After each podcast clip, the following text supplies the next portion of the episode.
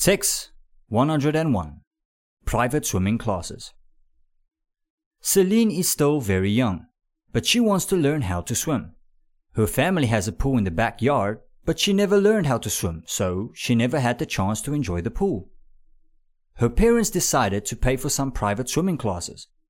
During the beginning of the summer, twice a week on Tuesday and Thursdays, Gabriella, the swimming teacher, would come to Celine's house to teach her. They would practice in Celine's pool. Learning how to swim is harder than Celine thought. It requires a lot of practice. She asks her parents to have more classes. Her parents accept to pay Gabriella for one more day of the week, on Friday. For the rest of the summer, Celine has three classes a week, which is more than enough.